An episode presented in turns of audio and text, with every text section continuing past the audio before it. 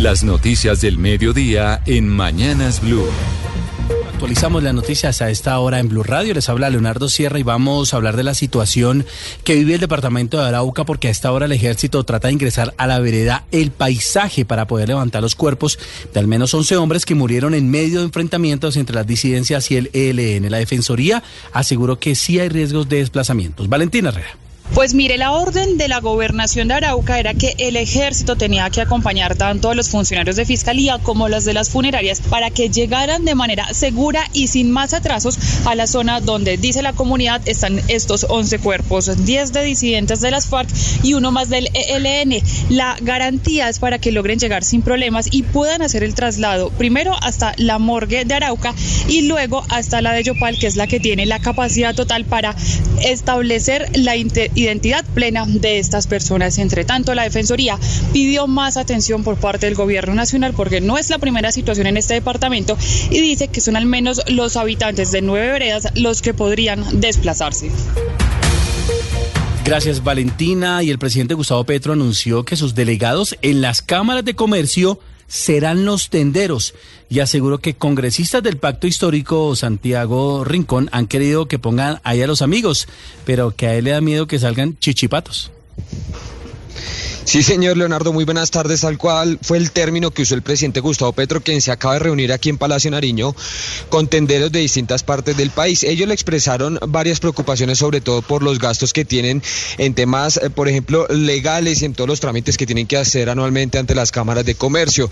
El presidente Gustavo Petro entonces eh, señaló que serán los tenderos sus delegados en los puestos de las juntas eh, directivas, porque como usted lo señalaba, que en el pacto histórico congresistas han querido poner ahí a amigos, pero al presidente les da miedo que salgan chichipatos. Escuchemos. ¿Cuál, ¿Quiénes serán? Entonces, ¿qué? No, pues que el congresista allá del pacto histórico quiere que me nombre mis amigos allá, tal.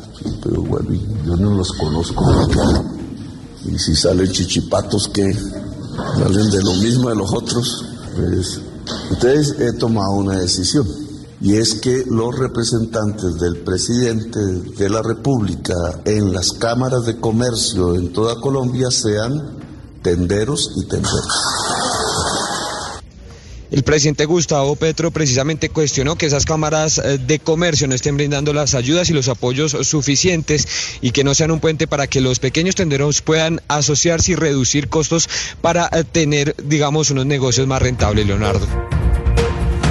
Mucha atención porque hay emergencias por lluvias en 12 municipios del Valle del Cauca. Hay crecientes de ríos, derrumbes y zonas rurales incomunicados en el centro y en el norte del departamento. Luis Felipe Romero. Se conocieron más emergencias por las lluvias en el Valle del Cauca. Cientos de comunidades se han visto afectadas por las crecientes suitas de ríos o deslizamientos de tierra en 8 de los 42 municipios. Y por eso uno de los casos más críticos es el de la vereda del Salto en el municipio de Andalucía, donde en las últimas horas se fracturó una parte del dique que separa la tierra seca del río Cauca, lo que ha generado inundaciones en esta zona del centro del valle, como lo señala Francisco Tenorio, secretario de gestión del riesgo departamental. Tenemos la obligación de atender los llamados de la comunidad y atender en primera instancia las ayudas inmediatas de emergencia consistentes en los kits humanitarios de emergencia. A estas emergencias se suma la que padecen los habitantes de 20 veredas del Cairo en el extremo norte del valle, los cuales por la erosión y las lluvias están a pocas horas de que se desprenda la banca en la única vía que los conecta con el casco urbano del municipio.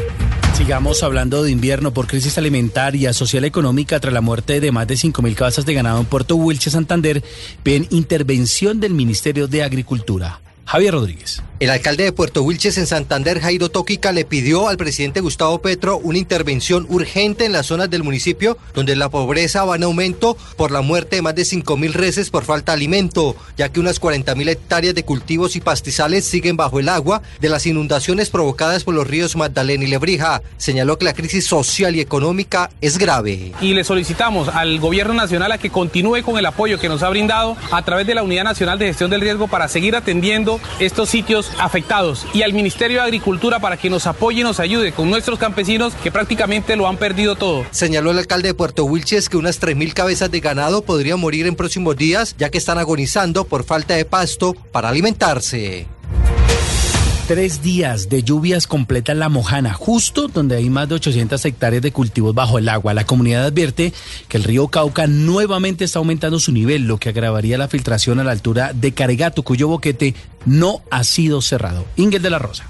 Un nuevo año en tragedia y desidia pronostica la gente en La Mojana, pues las lluvias se regresaron aquí con fuerza y quedó atrás el tiempo seco que predominó hace unos días en la costa caribe, época en la que se esperaba cerrar el boquete que abrió el río Cauca en Caregato y que mantiene inundada esta subregión desde 2021. Sin embargo, el gobierno aún no pone en marcha las obras para solucionar esta filtración, mientras el caudal del río parece venir en aumento y el chorro de agua estaría entrando con más potencia, como lo advierte Enrique Martínez, presidente de la Asociación de Ganaderos de La Mojana. La preocupación en estos momentos son las lluvias que están azotando la región de La Mojana el río Cauca pues crece intempestivamente. De seguro pues muy pronto esas, esas crecientes las vamos a sentir acá, la ruptura de, del chorro de, de Caregato. Las autoridades en Sucre informaron que las pérdidas para los agricultores del San Jorge y La Mojana superan las 800 hectáreas de cultivos por la persistente temporada invernal y el ingreso de agua por Caregato. En otra noticia les contamos que el ministro de Hacienda, José Antonio Campo, convocó hoy a una cumbre latinoamericana para que las multinacionales paguen más impuestos en la región. Marcela Peña. La cumbre se va a hacer en junio en la ciudad de Cartagena y deberá terminar, según el ministro Campo, con una declaración conjunta sobre cómo acabar esa competencia nefasta entre países para bajar los impuestos y atraer así a los inversionistas extranjeros. También debería contener propuestas sobre cómo resolver ese desequilibrio gracias al cual hoy las multinacionales le pagan más impuestos a los países desarrollados que a los países emergentes. El ministro de Hacienda de Colombia pidió a la India ejercer su liderazgo en la presidencia del G20 para avanzar en los compromisos sobre tributación global que buscan también combatir los paraísos fiscales. Esta preocupación es la razón detrás del hecho de que en la recientemente aprobada reforma tributaria se hubieran incluido impuestos a empresas como Netflix o Google, que aunque no tienen una presencia física en Colombia, sí tienen cientos de miles de clientes y negocios en el país. Y la oposición está denunciando que el Ministerio de Salud sigue descuidando la compra de vacunas contra la viruela del mono y que esto ha generado un mayor riesgo, eh, Andrés Carmona, a pacientes de alto riesgo con VIH. Así es, Leonardo. Buenas tardes. Mire, el representante por el Centro Democrático, Andrés Forero, lanzó una alerta sobre las limitaciones de la estrategia de vacunación del Gobierno Nacional contra la viruela símica, ya que según la respuesta a un derecho de petición que el representante envió al Instituto Nacional de Salud en septiembre de 2022, por lo menos siete personas VIH positivas han fallecido estando infectadas con este virus. Escuchemos.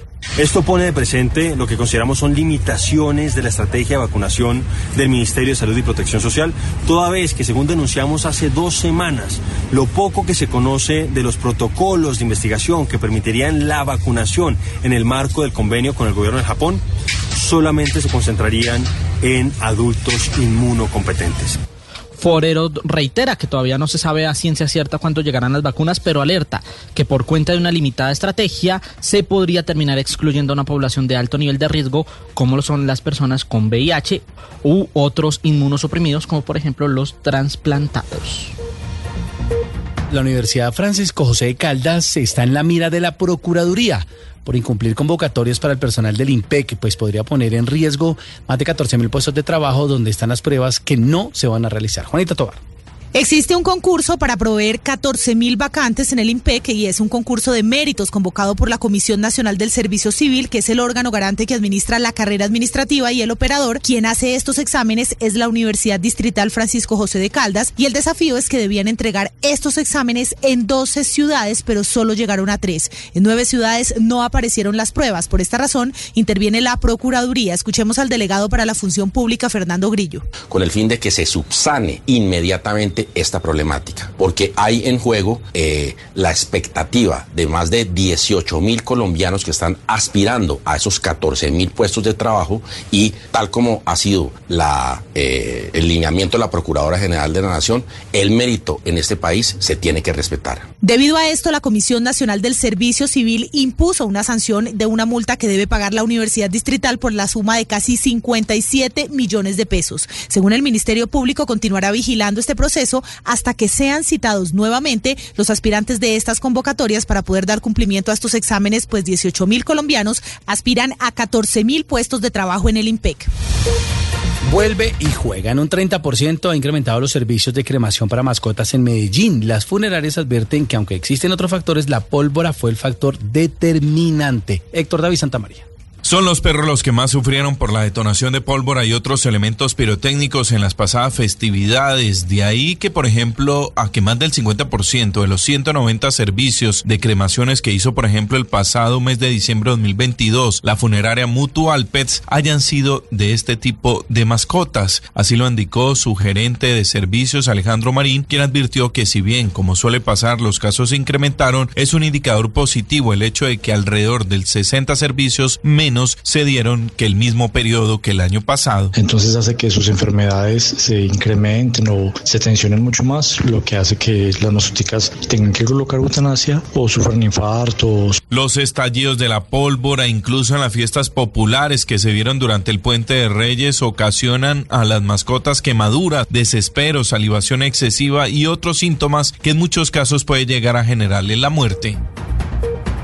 En el norte de Bogotá, un hombre fue secuestrado, atracado y luego arrojado violentamente a plena vía pública luego de que tomara una carrera de taxi en Chapinero. La policía logró capturar al taxista. Felipe García.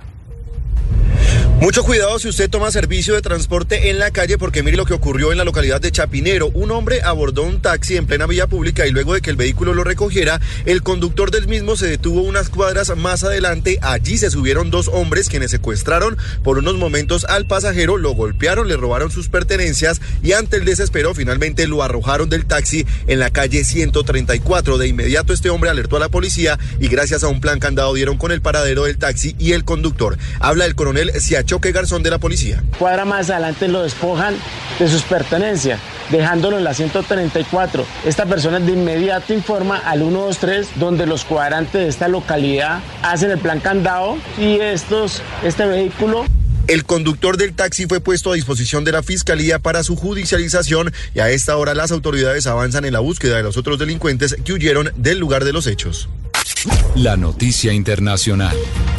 El presidente estadounidense Joe Biden aseguró que está convencido de que el conflicto generado por los papeles clasificados que se han encontrado en su residencia privada se va a solucionar. La Casa Blanca confirmó que los abogados de Biden descubrieron papeles políticos y personales junto a una serie de documentos clasificados.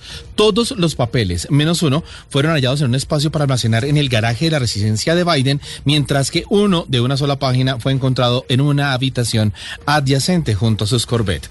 No se descubrió nada en la casa de la playa y Biden aclaró que está cooperando completamente con la revisión del Departamento de Justicia y como sucedió con la primera tanda de documentos, esta ya la segunda que se encontraron en las oficinas de Biden Penn Center, el Departamento de Justicia fue notificado de inmediato y tomó posesión de todos los documentos. La noticia deportiva. La noticia deportiva a esta hora llega desde la sede de la FIFA en Zúrich, donde ha anunciado los nominados al premio de Best que se entregará el próximo 27 de febrero. Julián Álvarez, Jude Bellingham, Karim Benzema, Kevin De Bruyne, Erling Haaland, Achraf Hakimi, Robert Lewandowski, Sadio Mané, Kylian Mbappé, Lionel Messi, Luka Modric, Neymar, Mohamed Salah y Vinicius Jr. son los que optarán por este premio. Además, están eh, nominados a mejor entrenador masculino Carlo Ancelotti, Didier Deschamps, Pep Guardiola, Walid Regragui, quien dirigió a la selección de Marruecos, y Lionel Scaloni. Estaremos pendientes, por supuesto, de esa entrega el día 27 de febrero. Las principales tendencias en redes sociales. Es tendencia en redes sociales un video que fue revivido por cientos de internautas a raíz de la canción de Shakira con Bizarrap. En el clip se ve el momento exacto que un Ferrari y un Twingo chocan en una carretera y el lujoso auto termina más afectado que el otro.